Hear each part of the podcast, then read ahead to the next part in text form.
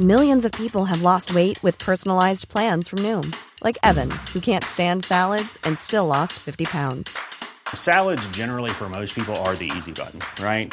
For me, that wasn't an option. I never really was a salad guy. That's just not who I am. But Noom worked for me. Get your personalized plan today at Noom.com. Real Noom user compensated to provide their story. In four weeks, the typical Noom user can expect to lose one to two pounds per week. Individual results may vary.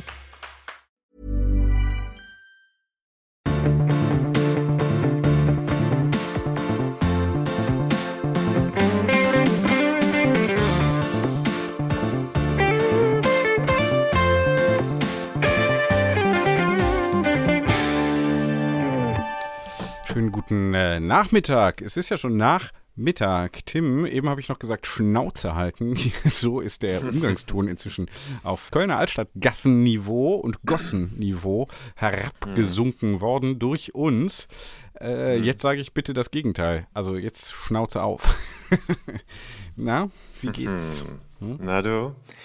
Ja, ganz gut. Ich äh, bin hier heute schon ein Rennen gefahren, heute früh, 8.30 Uhr, Indoor, äh, 58 Kilometer, die Magnificent Eight oder wie das heißt, zwei Runden und bin auf dem zweiten Platz gelandet von meiner Kategorie, der C-Kategorie bei Swift.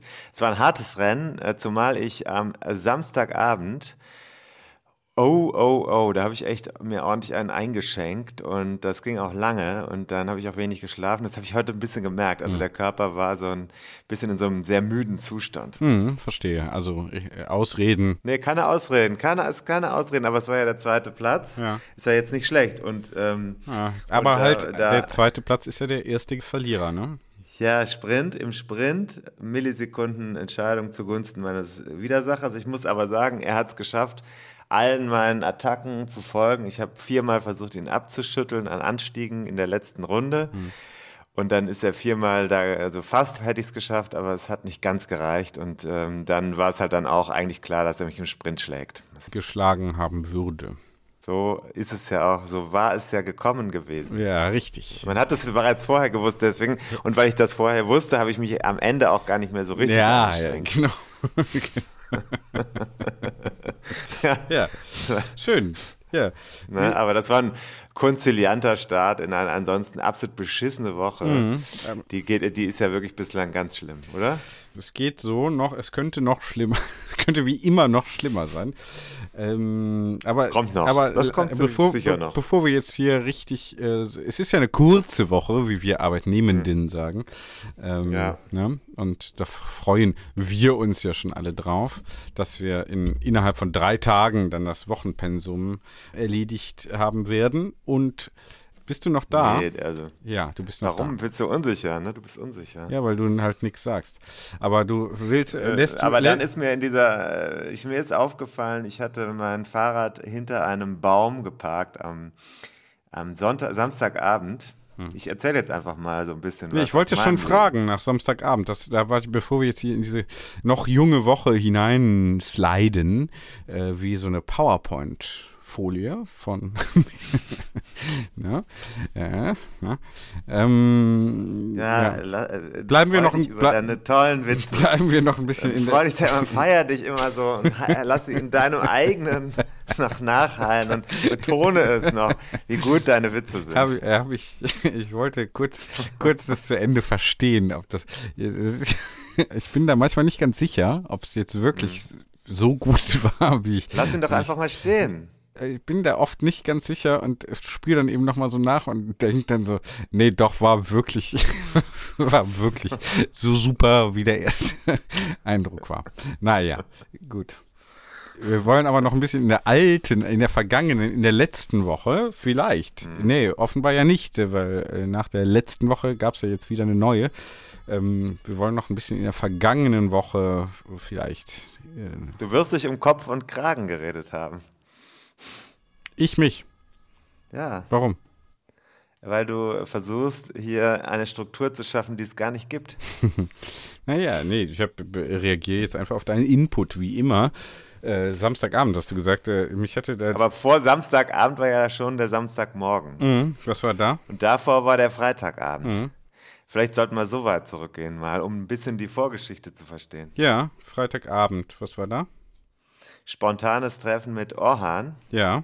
in äh, einer Gastronomie in Köln-Sülz. Dort wurde mir ein Buch in die Hand gedrückt. Ich nenne den Namen des Buchs noch nicht. Es ist sehr interessant. Es geht, es geht um oder handelt von, ist ein Buch zum Thema Gravel mit abenteuerschönen Bildern äh, durch einen Bekannten des Orhans, also des O, wie man als Jurist sagt, wir Juristen sagen, des O. Ähm, äh, der hat er mir gegeben, werden wir hier sicherlich auch zum Thema machen. Dann äh, kurzes Gemacht haben Carbo- werden. Ja. Kurzes Carbo-Loading mit Orhan, sehr schön, viele Grüße, auch an dieser Stelle nochmal, Mhm. er ist in einer sehr guten Form.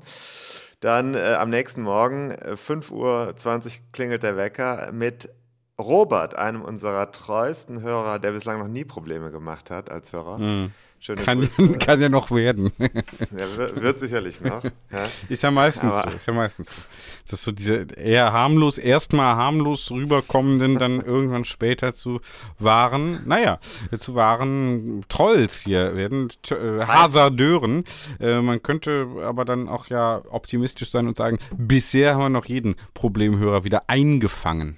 Ja, mit der körperlichen Präsenz oder auch einfach, weil wir nett sind, wenn man sich persönlich trifft. Oder auch Alkohol. Geht auch, ja. Funktioniert ganz oft Mhm. als geschmeidiges Mittel, um zueinander zu finden. Schmiermittel der sozialen Beziehungen. Ja. mhm.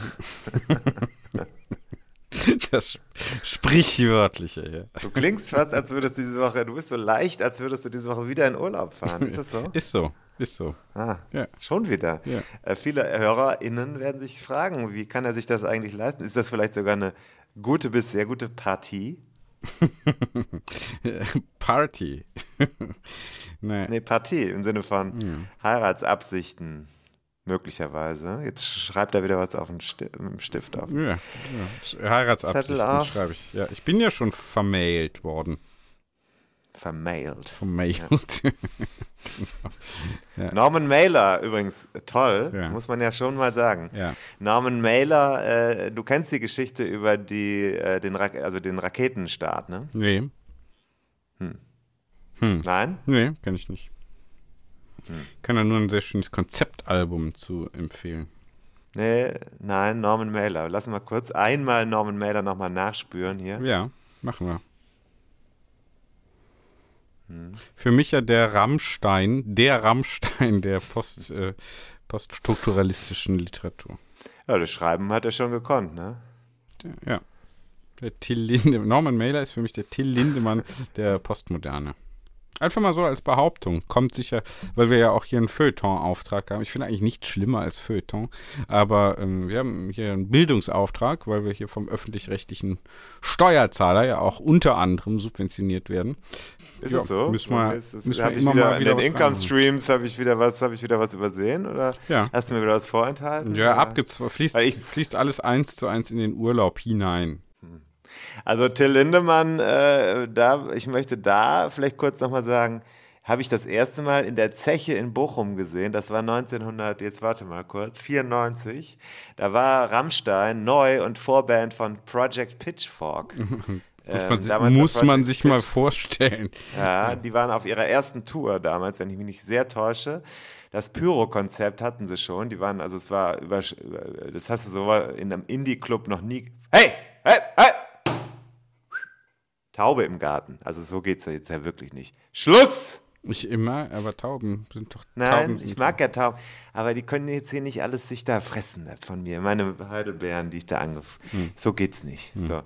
Ähm, hinterm Haus, im Köln City wohne ich mit Garten. Stell dir das mal vor. Ja, Das kann man sich leisten, wenn man vom System profitiert. Hm. ja, wo waren wir gerade stehen geblieben? Project Pitchfork, ja, Rammstein. die waren die vor. Kennst du Project Pitchfork noch? Kenne ich noch, ja. Hat man lang nichts gehört. Pitchfork kennt man ja nur als, als äh, Indie-Magazin-Seite, ne? Oder? Ja. Ja. Mann. Mann. ja. Gut. Wir sind in der Deut wir schlagen ein in der deutschen Rennrad-Podcast-Szene, wie Rammstein in den mittleren 90er Jahren in der deutschen Indie-Szene, in den Clubs. Niemand hat sowas vorher jemals gesehen. Das hat vorher niemals jemand gesehen. Und das war natürlich die, der Grund, dass das Konzept für den Erfolg war ja bereits dort angelegt. Und jetzt mal, äh, wollte ich auch nochmal sagen, wenn das jetzt ein Fötchesfühler ist, wie wir Kölschen sagen, ne? äh, ja gut, schwamm drüber, ne? Aber machen die in der Hip-Hop-Szene ja auch, ne? Muss man auch mal sagen. Da habe ich vor ein paar Jahren eine sehr interessante Recherche von einer Studierenden, muss man ja heute sagen, damals war es eine Studentin, mhm. ähm, die äh, hat, damals hatte die Idee, die wusste das, sie war nämlich sehr aktiv in der Hip-Hop-Szene und hat da auch häufig berichtet und dann hat sie gesagt, das wäre doch mal eine schöne Recherche, wenn man da mal über diese Mädels, äh, die dann da vorne stehen und dann eben nach hinten reingelockt, gelotst oder wie auch immer werden, mhm. weil da war schon immer der Vorwurf, dass da durchaus über die Schlänge, Schlänge gestrahlt, also mhm. Stränge geschlagen wird und das ist ja nicht so lustig, also das ist ja nicht so lustig. Äh, aber diese Diskussion gerade ist leider auch mal wieder eine, die vom Hundertsten ins Tausendste kommt, habe ich das Gefühl wenn ich das mal so sagen darf. Du darfst ja alles sagen, es ist immerhin dein Podcast. Nee, meiner und deiner. Aber ich habe das jetzt, mir ging das alles zu schnell. Ich muss das noch mal, äh, mir nochmal Revue passieren lassen. Vielleicht können wir aber kurz einfach feststellen, äh, deine Hand reißt wie Papier. ja. ja, gut. Okay. So, das war der, äh, das war der Freitag, ne? Mhm. Samstag also mit Robert um 5.20 Uhr aufgestanden und dann sind wir nach Euskirchen gefahren. Wir haben letzte Woche einen Podcast gemacht zur RTC Köln, RTF in Zündorf. Du erinnerst dich vielleicht? Ja. War ja sehr schön gewesen. Mhm. War ich ja mitgefahren. Mhm. Hm. Ja, ja, war super. Und da nochmal Glückwunsch auch, das bleibt bestehen. Dieses Monument deines Schaffens ist weiterhin. ja. Mhm. ja. Ah, nach vielen Monumenten des Scheiterns äh, bist du jetzt ins Schaffen übergegangen. Ja, des Scheidens auch. Ja. Wir haben ja viele Abschiede schon genommen. Hier. Das ja. ist richtig. Ja. ja. So, und vor dem Abschied von unserer Schule, das war nämlich am Samstagnachmittag, Robert und ich haben beide ein Kind, also jeweils ein Kind, nicht das gleiche mhm. oder dasselbe Kind, sondern ein Kind. Jeweils. Mhm. Das heißt also jeweils eine Tochter, die sind sogar miteinander bekannt und befreundet und diese beiden hatten Schulfest. Deswegen hatten wir ein hartes Cut-off. Wir haben aber trotzdem gesagt, wir fahren heute die RTF in Euskirchen. Schön. Wo ja auch einer unserer, ja, sag ich mal, engagiertesten Hörer herkommt. Hier möchte ich das Wort Hörer betonen und nicht Hörerin. Mhm. Äh, also schöne Grüße an unseren Mini-Partner. Der Mini ist übrigens zurückgegangen. Wir verschlingen gerade, trotzdem kann man der Erzählung vielleicht noch folgen. Ja, Dirk Horn, die Firma Horn, Ralf Horn, Rolf Horn äh, hat hier uns ja diesen Mini gesponsert. Der Mini ist inzwischen wieder in Euskirchen. Die Taube ist wieder da vor die meiner Taube Tür. Ist der Adler ist gelandet sozusagen, ja. So, mhm. Die Taube steht hier und ich weiß gar nicht, was will die denn da überhaupt? Mhm. Die rennt, rennt dahin und das ist, provok das ist provokativ, was die mhm. jetzt hier gerade mhm. macht. Das ist reine Provokation. Mhm. So, wir sind dann eine super schöne, wirklich super schöne RTF gefahren. Ja, mich habt ihr ja nicht mitgenommen. Halt die Fresse jetzt. Was? Habe ich das gerade gesagt? Du hörst mich wieder nicht, ne? Doch. Aber ich will dich jetzt verunsichern, weil du halt die Fresse gesagt hast. Ich bin technisch verunsichert, inhaltlich nicht. Okay. Ähm, super schöne Strecke. Roberts erste RTF. Ja und, und ganz nette Leute und sehr, sehr schöne Strecke. Wir hatten eigentlich, ich hatte 1200 Höhenmeter auf dem Zettel, wir waren am Ende bei 1500 erstaunlicherweise.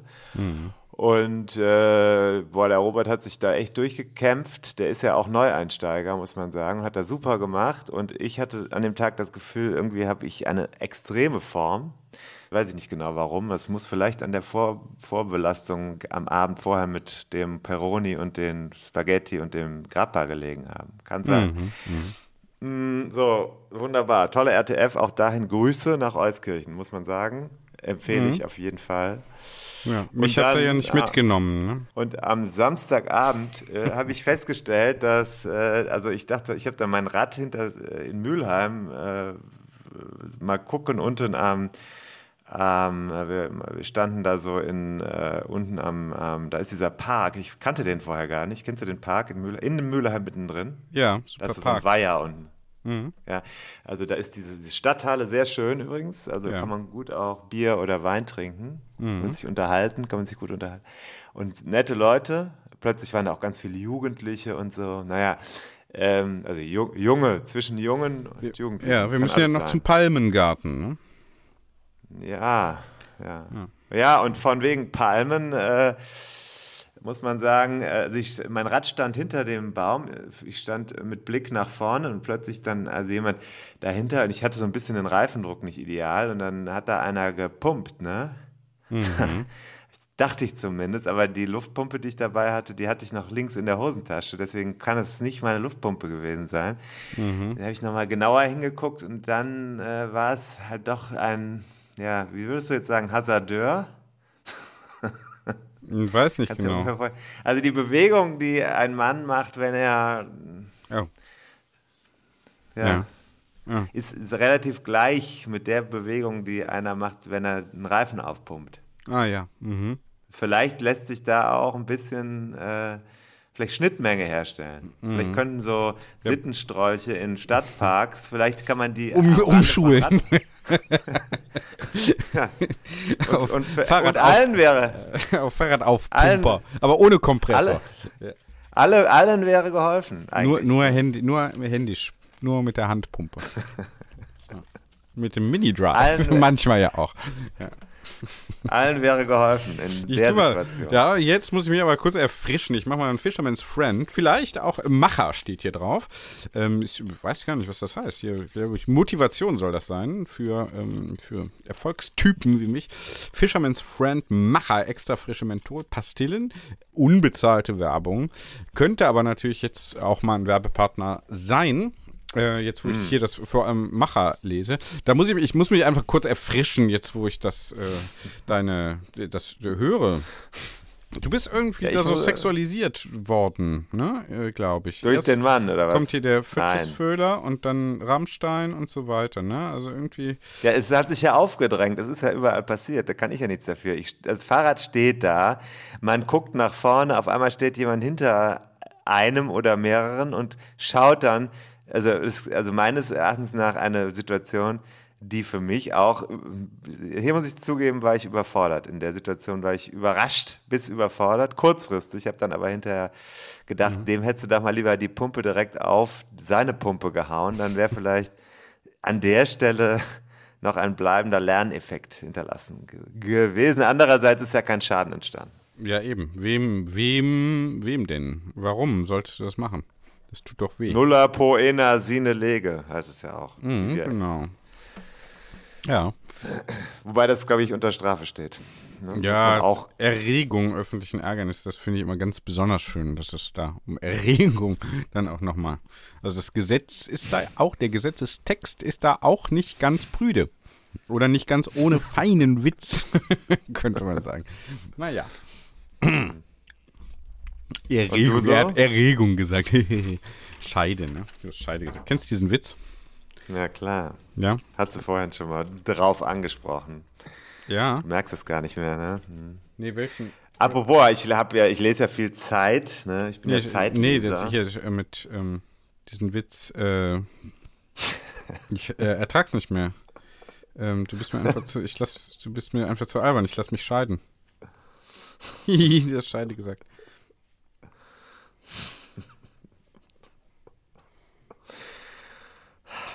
Du unterschätzt unsere HörerInnen. Das ist wirklich so. Du bist so ein bisschen so ein Volksschullehrer, es steckt in dir. Volksschule, vor allem, ja. Volkshochschullehrer, möchte ich dann vielleicht sogar hm. konkretisieren. Ne? Äh, Francesco Giammarco, wer ist das überhaupt? Entdeckt, Abstrampler. Habe ich heute in der Zeit entdeckt. Ich ja, habe ich das entdeckt. konnte es noch nicht verarbeiten, ja. Aber wer ist Francesco Giammarco überhaupt? Was ist das für ein blasierter Affe? Weiß ich nicht, sollen wir mal. Ich klick da jetzt mal drauf. Francesco Giammarco. Sollen wir mal live googeln? Also es geht hier bestimmt. konkret um einen Artikel in der Zeit.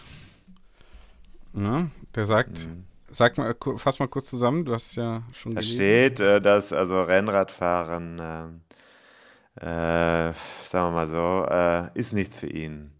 Aber warum Rennradfahren ein Sport, Alter, diese ganzen Jump-Off-Punkte hier. Warum Rennradfahren ein Sport unserer Zeit ist und wahrlich nichts für unseren Kolumnisten. Ich möchte die letzte Zeile, das darf man vielleicht rechtefrei, immerhin steckt in A auch ein Anteil von mir, aber nur ein kleiner, denn grundsätzlich bevorzuge ich immer noch Fußball. Das ist immer, da ist immer jemand anderes schuld. So. Mhm. Okay. Man sah, ähm, Rennradfahren verlangt einem auf jeden Fall eine gewisse Härte gegen sich selbst, aber ich glaube, deshalb ist es mir nicht ganz geheuer. Gleichzeitig macht genau das Radfahren zum absoluten breiten Sport der Gegenwart. Er funktioniert über Konsum, Nerdtum und Selbstdarstellung. Verstehe ich nicht. Wenn man hart gegen sich selbst ist, warum ist man dann Konsument, Nerd und Selbstdarsteller? Wenn man hart gegen sich selbst ist, dann ist man ja gar kein Konsument, sondern ein Lieferer. Aus meiner Sicht. In meiner Welt. Und Selbstdarstellung, wenn man hart gegen sich selbst ist, geht es einem vielleicht auch gar nicht mehr um Selbstdarstellung. Mal drüber nachgedacht? Hm. Kann sein. Ja. Andererseits du bist ja nicht hart gegen dich selbst. Viel hm. Sagst du so? Sagst du? Alter, jetzt Sagst du, das war wieder gemein jetzt. Das tut Ja. mir leid. Das tut mir leid. Ich bitte um Entschuldigung. Ich weiß nicht, ob du dich überhaupt entschuldigen musst. Oder Bitte um Entschuldigung, um Entschuldigung. bitten musst. Weiß ich nicht. Ich weiß ja nicht, ob das so steht. Ich weiß ja nicht. Das ist ja weder, das ist ja keine Beleidigung, wenn man nicht hart gegen sich selbst ist. Für Rennradfahrende vielleicht schon. Aber äh, vielleicht für normale Menschen eher nicht. Könnte ja sein. Ja? Das heißt, Vielleicht wir Rennradfahrer sind keine normalen Menschen. Vielleicht, ja, nicht ausschließlich normale Menschen. Ja. Ähm, vielleicht ist es ja so, dass, äh, dass, wenn man nicht hart gegen sich selbst ist, dass man dann schon einen Schritt weiter ist.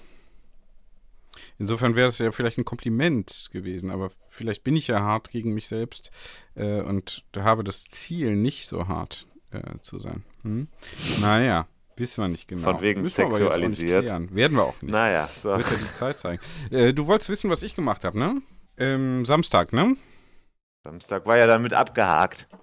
Ja, wolltest Nee, ich habe gesagt, ha- hart gegen dich. Ich habe dann noch gesagt, von wegen sexualisiert. Ich. Hm. Du ja auch, ne? Wenn ich das mal so richtig interpretiert habe. Wieso? Ja, hart und dann weniger.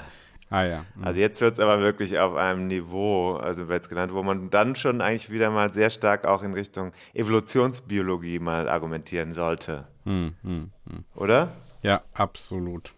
Ich finde, dass wir auch Mhm. äh, als Rennradfahrer haben wir auch einen Beitrag zu leisten zur Evolutionstheorie. Ja.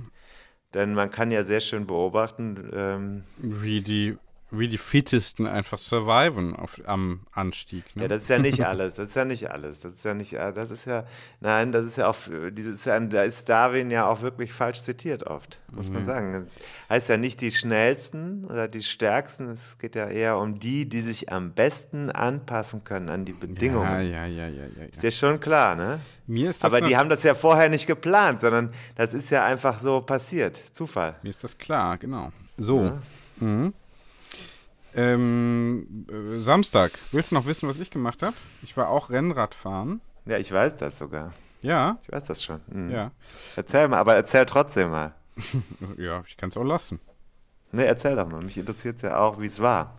Es war, Nicht nur das Ergebnis, sondern eigentlich ist es auch viel wichtiger, wie der Prozess war. Das ist ja oft viel entscheidender. Ja, der Prozess, das war gut, weil ich äh, mache ja diese Haus- und Hofrunde, hat ja so fast jeder, ne, wahrscheinlich so eine, eine, die immer geht.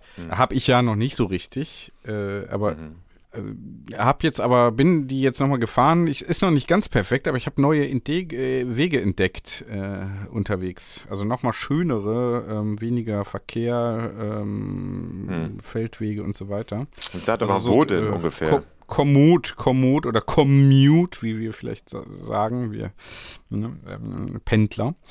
Ähm, da, äh, also danke nochmal an diese App. Vielleicht auch ein potenzieller Sponsor. Ähm, war wirklich gut. Ich glaube, ich habe es jetzt so raus, ne, so eine so 60 Kilometer erweiterbar auf 80, die was irgendwie immer geht, äh, ohne nachzudenken. Ich glaube, jetzt so fast äh, habe ich es irgendwie zusammengestellt. Muss man sich ja auch wieder alles erarbeiten. Ne? Muss man sich erarbeiten? Hm, Ja, ich finde es, ja, man muss halt auch manchmal einfach in der Lage sein, den, den eigenen Gefühlen zu folgen. Und dann ist es, mhm. wirkt es weniger wie, was, was, machst du denn da eigentlich die ganze Zeit? Ich notiere. Ich notiere, du notierst was du dich, hier... du skribbelst irgendwas, du skribbelst irgendwas. Du machst ja. eine Lügendetektor-Grafik, machst du gerade. genau. Ne, ne, ja, was ist denn jetzt mit dieser Runde gewesen? Ja, war schön, war schön, war schön. Äh, ich will nur sagen. Wetter war schön. Wetter war super. Ich will nur sagen, dass es äh, ja auch äh, bei der Hausrunde immer noch was zu optimieren gibt. Also im Sinne von, nicht im Sinne von Leistung oder so, sondern im Sinne von schöner, noch was Neues entdecken, hier mal links abbiegen und da mal rechts und da mal und dann sagen, ach da, das wäre eigentlich immer schon der Weg gewesen. So, und das ist doch, ist doch schön. Ne? Kein also Widerspruch. Also kein, kein Widerspruch. Ja. Mhm. Gut. Ist mir auch nochmal aufgefallen, ich habe am Wochenende gesagt, Rennradfahren ist wirklich der beste Sport.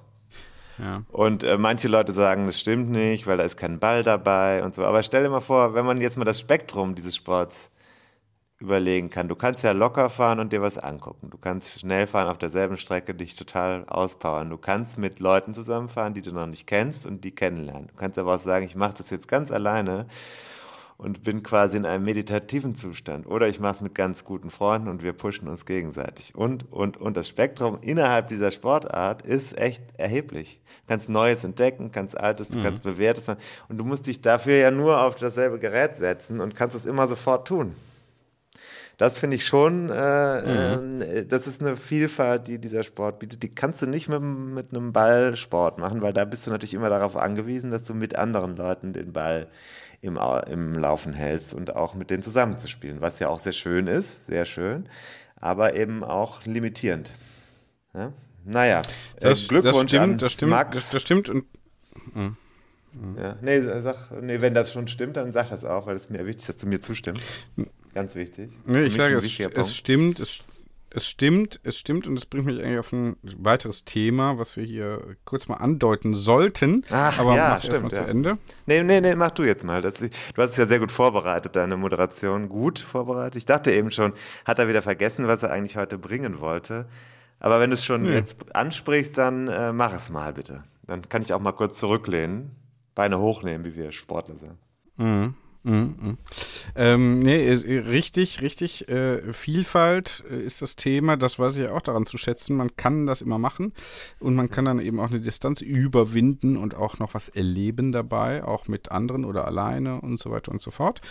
Ich habe aber ja so Ausdauer, also Laufen vor allem, äh, immer mehr als Komplementärsport gesehen. Also so als äh, wenn man da in Düsseldorf Garat oder so dann mal so ein, da im Wald da hochgejagt wurde und dann irgendwie so 10, 15 Kilometer laufen musste in der Saisonvorbereitung, dann, äh, äh, das war für mich aber kein eigenständiger Sport, sondern immer nur ein Hilfssport, ein Komplementärsport, äh, mhm. den man halt so mitmacht, um, äh, äh, also zweckgebunden. Ja. Hm? Und das war eben Anlass, äh, glaube ich. Ich laufe ja auch manchmal hier aus Fitnessgründen. Und da ergab sich mit einem unserer Hörer äh, eine Frage. Äh, er läuft nämlich ziemlich ambitioniert und jetzt äh, zuletzt auch ziemlich schnell, muss ich sagen. Äh, und er äh, fragte dann, ob wir dann über meine Laufambitionen auch was beim Podcast hören werden. Und das mhm. fand ich also Ambitionen finde ich, äh, davon kann man dann auch nicht so richtig sprechen. Ähm, nur äh, das kann man mich schon. darauf, dass wir ja mal, dass wir ja mal drüber sprechen könnten, äh, was Rennradfahrer, die halt das Rennradfahren als eigentlichen Sport betrachten, was die so als Komplementärsport betreiben. Gibt es da sowas? Also viele gehen wahrscheinlich laufen. Wir können ja mal reinhören, was er da für einen Ansatz hat. Fand ich eigentlich einen ganz interessanten Punkt. Ja, mal, mach mal. Mach mal. Guten Morgen, David Reif hier aus dem Allgäu beziehungsweise von Strava, wo wir uns ja gestern, neben dem wir uns natürlich täglich, beinahe täglich zu neuen persönlichen Rekorden im Laufen hochpeitschen, es auch noch geschafft haben, uns kurz über die Komplementärsportart Triathlon zu unterhalten. Beziehungsweise genau über das Laufen sind wir ja drauf gekommen. Und eigentlich wollte ich dir dann gestern gleich spontan die Sprachnachricht schicken, nachdem du mir das ja angeboten hattest. Ich hatte parallel dazu dann den Ironman Hamburg verfolgt und da gab es ja dann diesen schrecklichen Unfall. Ich weiß nicht, ob du das mitbekommen hast. Wahrscheinlich ja, das ging ja gestern durch, durch alle Medien. Aber diese Randsportart Triathlon mal kurz äh, ganz populär und es war wirklich ein ganz, ganz schreckliches Ereignis, wo noch gar nicht abzusehen ist, glaube ich, irgendwie, was das für, für Folgen auch hat für, für den Triathlon im Allgemeinen, Ironman im Besonderen.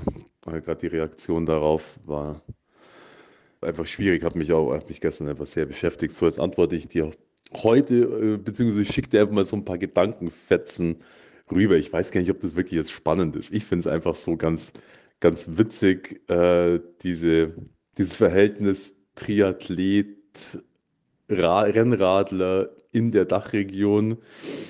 Wahrscheinlich geht es da ganz viel um zwei Kategorien, die dann wiederum natürlich eng miteinander zusammenhängen, nämlich Identität und Ästhetik. ich würde mal sagen, so, das ist ja eine der faszinierenden Dinge am Rennradfahren, dass wir uns ja alle nicht eben, so wie ihr das schon mal so cool angesprochen hattet, nicht als Rennradelnde empfinden, die halt einfach nur Rennradler, Rennradlerinnen sind, wenn sie eben dies gerade tun, sondern das ist ja eher ähm, eine Identität, die sich durch alle Lebensbereiche zieht, ob ich jetzt gerade auf dem Rennrad sitze oder nicht. Und die Frage ist, ich bin einer von denen, die, die ich jetzt auch vielfach kenne, die vom Rennradeln kommend in den Triathlon reinschnuppern oder dort eben dann irgendwie gelandet sind.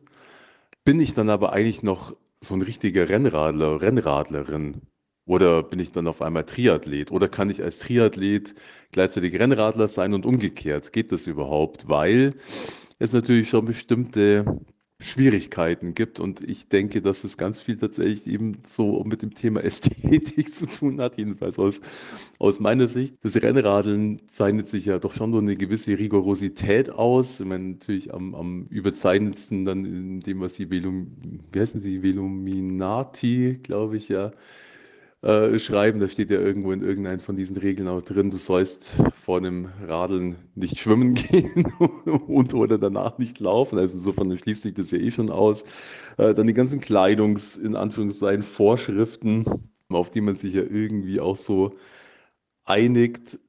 Und das Rennrad selber. Also ich muss auch sagen, ich habe äh, zum Beispiel schon echt ein Riesenthema mit diesen Triathlon-Rädern oder mit den ja, mit diesen Triathlon-Rennen sind die, die teilweise, die erinnern mich nur noch vage an das, was eigentlich irgendwie so ein Rennrad ausmacht. Im Triathlon geht es halt immer um die Funktion. Da steht immer die Funktion im Vordergrund. Ich finde, das eine der schönen Dinge im, beim Rennradfahren, da geht es schon immer auch um den Versuch, Funktion und Form miteinander zu versöhnen, auszugleichen. Und ich würde sagen, vielleicht sogar im Zweifelsfall gewinnt dann eher noch die Ästhetik. Also wenn ich jetzt mir überlege, ich kann äh, 10 Watt irgendwo einsparen, sieht aber scheiße aus, dann entscheide ich mich vor dem Hintergrund Triathlon vielleicht sogar trotzdem für die unschöne Variante. Beim Rennradfahren wäre es für mich überhaupt gar keine Frage. Da geht's dann, da schlägt auf jeden Fall die, die Form, die Funktion. Das sind einfach irgendwie so ein paar Gedankenfetzen. Also vielleicht kann man es irgendwie auf so einen Punkt bringen. Geht die Identität Rennradler, Rennradlerin und die Identität Triathlet, Triathletin eigentlich in eins? Und was ich irgendwie auch spannend finde, ist es eigentlich nur ein Thema für Rennradler, RennradlerInnen oder haben es eigentlich SchwimmerInnen und LäuferInnen auch? Kann ich mir überhaupt nicht vorstellen. Naja.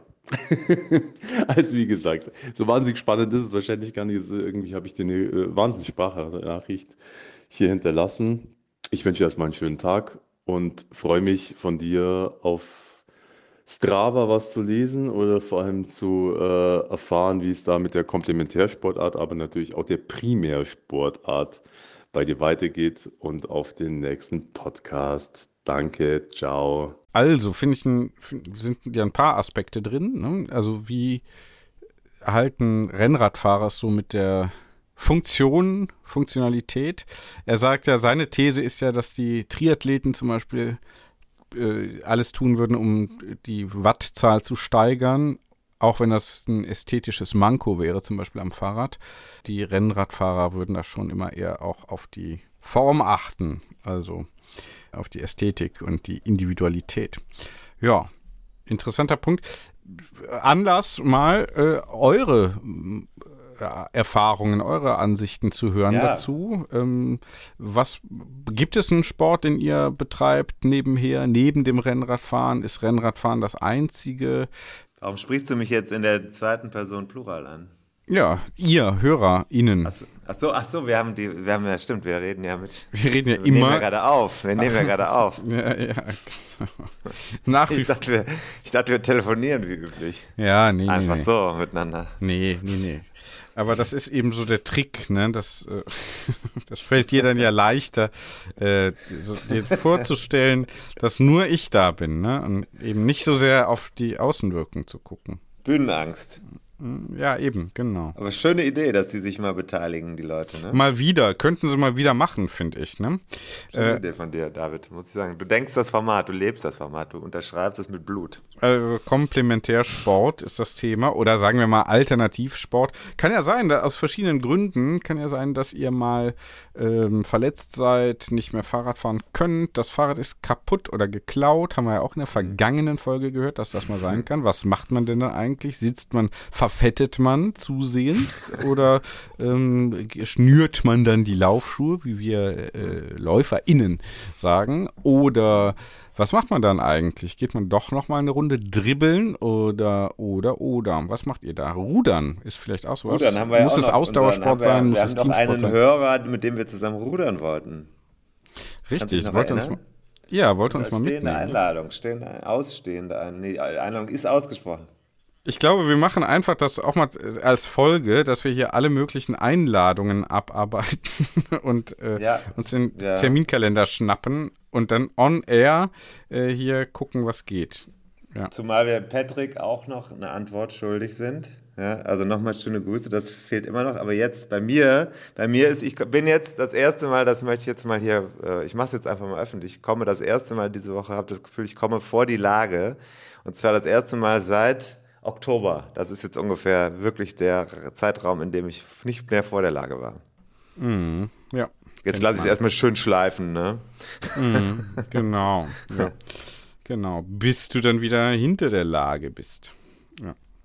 Nur, das ist Hier vielleicht eine kleine Erklärung, weil wir sind nicht nur die arroganten, abgehobenen Podcast-Hosts, sondern wir haben auch noch echte Probleme. Ja, du hast Probleme, ich habe Lösungen. Herr Farin, Sie haben mehr Probleme als Lösungen. Ja. Schade, schade, schade. Gut, also Einladung, das hätten wir, also ähm, Zweite Einladung, Thema äh, äh, 303. Wir hatten ja den vergangene Woche Max Stuttmann, kam mir gratuliert. Er hat Oh ja. sich äh, unter die letzten 101, äh, die bei 303 Follower, man kann mir gerade nicht folgen, Follower, das passt. Also wir haben Instagram als Kanal, dort ist es so, dass wir im Moment 304 oder 5 Follower haben. Ich sage extra nicht FollowerInnen, weil das völliger Blödsinn ist, einen englischen Begriff zu gendern. Ja, komm. Das nochmal, das ist mir nochmal wichtig. Äh, da vielleicht an der Stelle, diesen Kampf braucht man gar nicht zu führen, denn der ist ja einfach, es wäre falsch. Ja, dann lass es doch, falsch. Tim, lass es Nein, das, da möchte ich aber nochmal darauf hinweisen, weil da habe ich recht. So, und äh, dann Max Stuttmann hat hier, äh, ist äh, Follower bei uns und hat sich als einer der, die im vergangenen Satz zwischen äh, 202 und 303 abonniert haben. Ah, Und äh, dann verlosen wir immer. Ich habe den Zufallsgenerator eingeschaltet und äh, die Nummer äh, gelöst und dann habe ich den herausgelost aus der Liste derjenigen, die dem Account folgen und dann hat er jetzt von uns zugesagt bekommen, ein Buch geschickt zu bekommen. Dieses Buch wird ihm zugegehen. Er hat uns über Instagram angemeldet. Und wenn ihr diese Gelegenheit haben wollt, auch ein Buch von uns gesponsert zu bekommen, dann und dann geschickt auch noch per Post oder sogar persönlich übergeben, gab es auch in der Vergangenheit schon bereits hier. Dann äh, müsst ihr einfach nur auf Instagram Follower werden. Und wir sind wirklich popelig mit unseren 300. Das muss man schon sagen. Für den Content, den wir liefern, ist das ja nun überhaupt gar nichts. Und auch im Verhältnis zu der Anzahl der Hörer, die wir haben, ist das auch nichts, was wir auf Instagram haben. Was ist los mit den Leuten? Sind alte weiße Männer wie wir. Ja, ist so. Nur, dass wir uns halt versuchen, noch an die Jugend so ein bisschen, äh, auf Tuchfühlung mit der Jugend zu bleiben. Aber bei TikTok sind wir ja zum Beispiel auch schon abgehängt. Ja, müsste man halt auch mal machen, ne? Wenn man das nicht macht, dann, äh, dann passiert auch nichts. So, also da schöne Grüße, hat gewonnen, herzlichen Glückwunsch, geht weiter. Jetzt nächstes Thema. Ja, Buch ist doch ein Nee. schönes Thema. Warum? Weil wir Ach doch ja, hier stimmt, über Bücher stimmt. sprechen wollten. Das können wir doch Hast jetzt du mal, recht. können wir doch jetzt mal machen. Du hast Sehr doch da gut. jemanden eingeladen. Stimmt. Gehabt. Ich habe jemanden eingeladen. Hat, äh, es ist schon so lange her. Danke, dass du mich erinnert hast. Haben wir denn, dann haben wir ja sogar Content heute. Ja, ja, ja, ja. Haben wir Muss immer sogar. noch schneiden, ne? Tja, wäre gut. Mist. Wäre gut, wenn das Muss heute, machen. wenn das, wär wenn das heute im Laufe des Tages gehen, gehen könnte. Kommt. Mhm. Wird passiert sein. Ja? Ja, dann können wir das ja jetzt mal hören. Wir springen wieder ein bisschen doch in der Zeit, aber äh, das ist ja hier, wir fühlen ja dann alles immer noch zusammen für den Moment. Dann machen wir das mal so.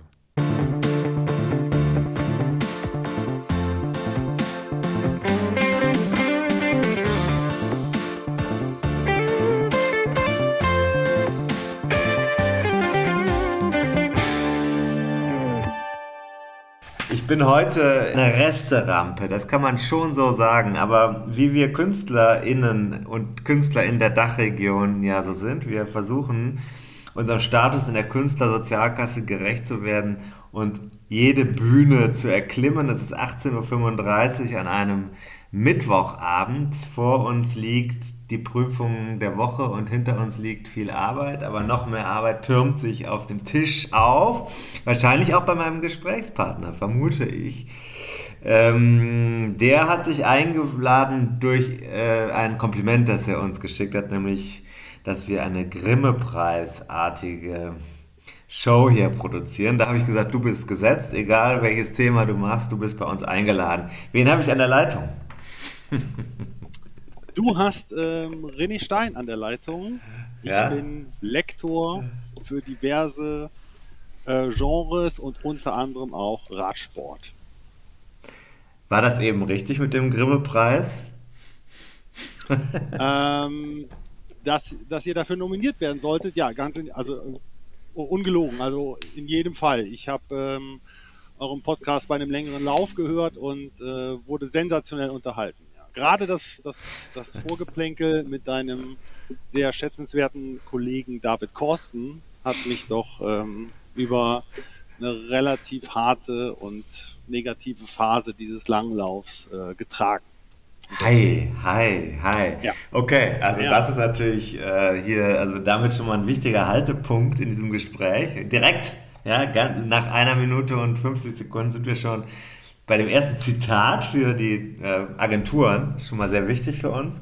Gut, äh, René Stein, Spaß beiseite. Äh, Ich habe eben im Vorgespräch schon ein bisschen den Druck auf dich erhöht, habe gesagt, wir müssen jetzt hier also auch Grimme-preisartig abliefern.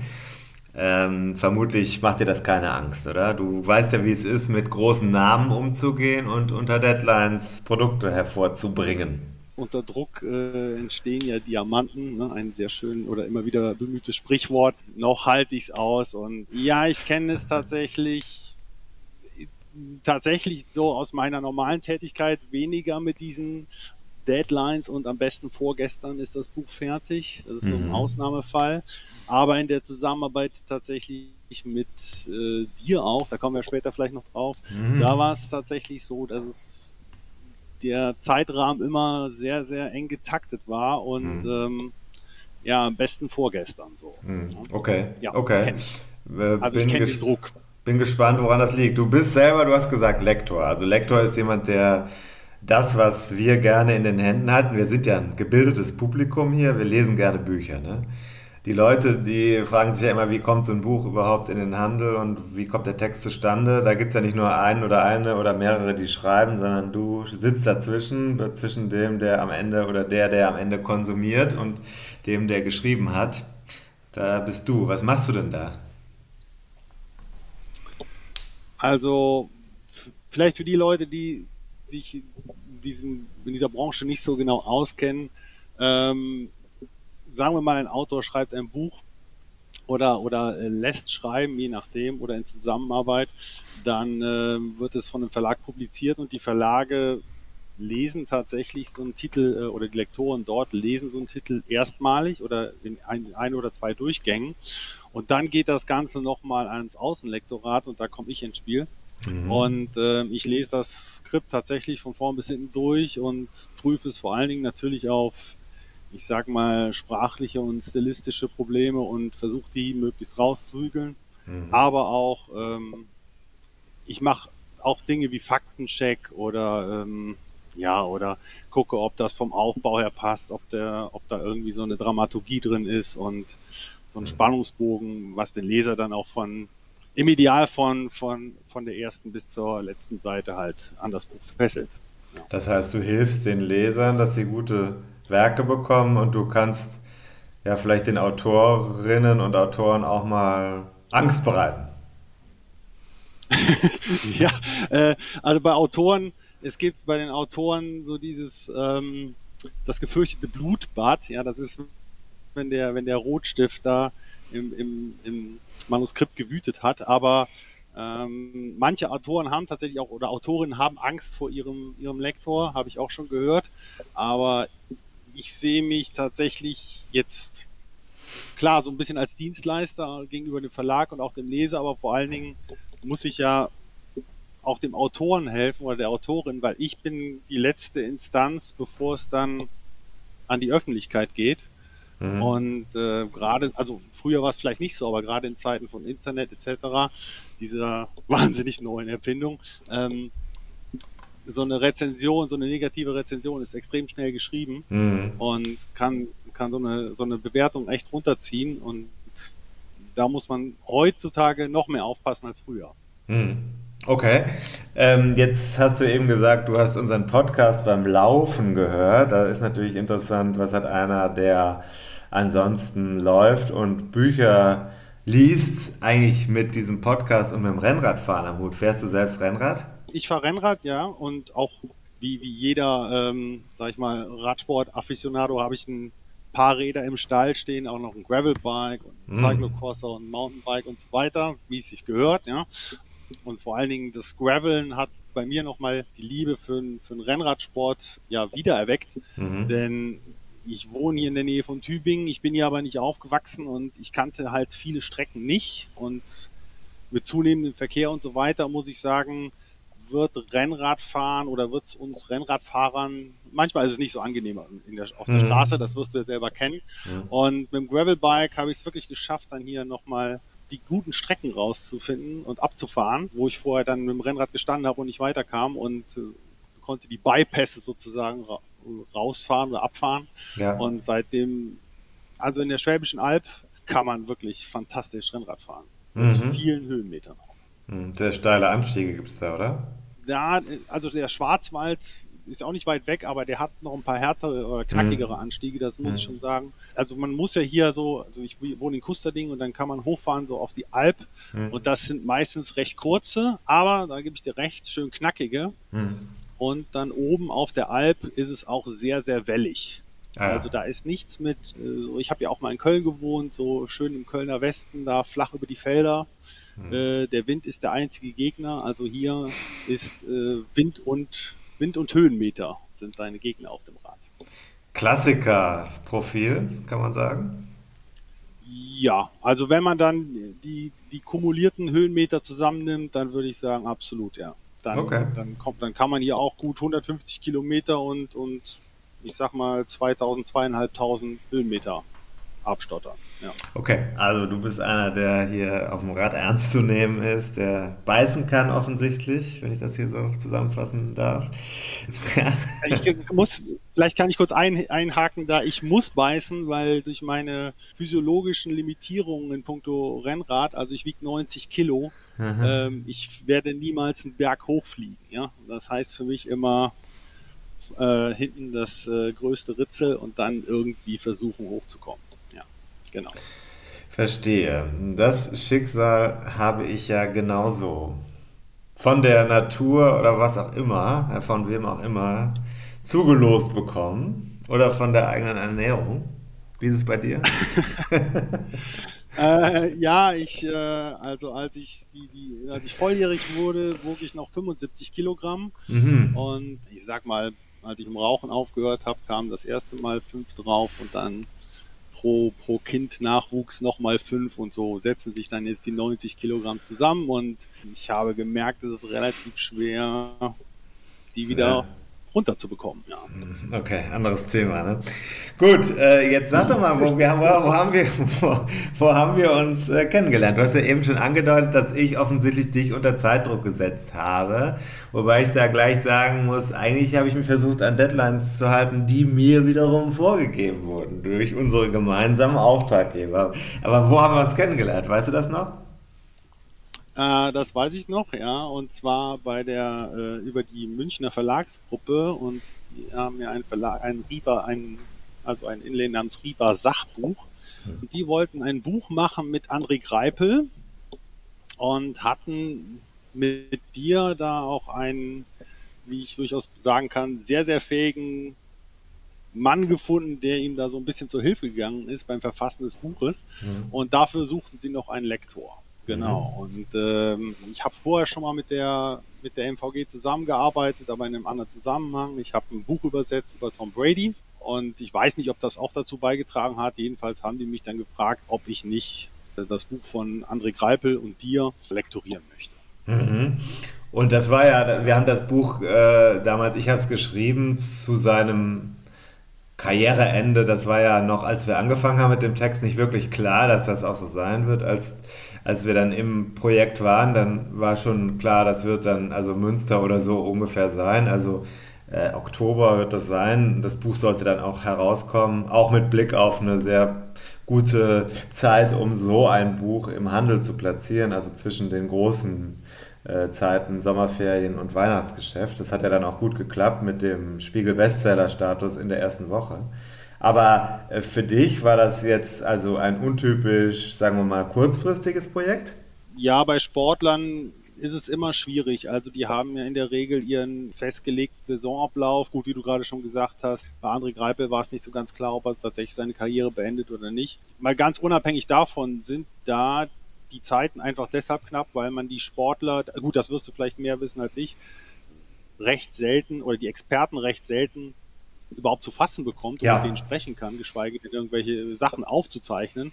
Das mhm. ist schon extrem schwierig. Und dann kommen noch, ähm, dann war ja noch mit der Corona-Krise teilweise ähm, die, die, die Papier, woher bekam man überhaupt Papier für die Bücher und so weiter und mhm. so fort. Das hat die Verlage etwas nervös gemacht, weshalb die die Deadlines noch ein bisschen runtergeschraubt haben oder nach hinten oder nach vorne geschraubt haben oder gesetzt haben. Mhm. Und äh, ja, aber ganz grundsätzlich war da noch genug Zeit und es war jetzt nicht dramatisch, aber ich hatte mal ein anderes Projekt und zwar war das zur Tour de France und ähm, da sollte so ein Buch über die Tour de France mit den Berichten zu den einzelnen Etappen drei Tage nach der Tour de France erscheinen.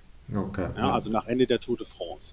Und da, das war natürlich dann auch ganz nett, weil ich beruflich ähm, sozusagen nachmittags mich vor die, vor die Glotze setzen konnte und die, und die Etappen angeguckt habe oder halt auch im Media Player am, am Bildschirm. Ja um zu überprüfen, was da die französischen Kollegen und Journalisten geschrieben haben, was dann abends übersetzt worden ist. Mhm. Und dann habe ich es auf den Tisch bekommen, habe es redigiert und wie gesagt, drei Tage nach, nach Ende der Tour de France, also das fand ich schon bemerkenswert, oder vier Tage mhm. war das mhm. Buch dann im Handel. Mhm. Ja. Weil mhm. natürlich klar, wer kauft sich noch ein, ein Buch zur Tour de France zwei Monate später? Ja. Das war, und ich glaube, das war sogar die Tour, wo André Greipel auf dem Champs-Élysées hm. gewonnen hat. Ich bin hm. mir nicht mehr ganz sicher. Okay, also das ist natürlich ja. dann richtig, richtig Druck. Ähm, da wird wahrscheinlich auch nicht jedes Komma dann am Ende garantiert stimmen, oder? Es war schon vom, also die Übersetzungen waren sehr, sehr gut, das muss ich sagen. Dann bleibt für mich natürlich auch weniger Arbeit, aber klar, dann, also das muss dann ja noch in die Herstellung gehen und dann noch in Druck und da sind so viele Fehlerquellen zwischendurch.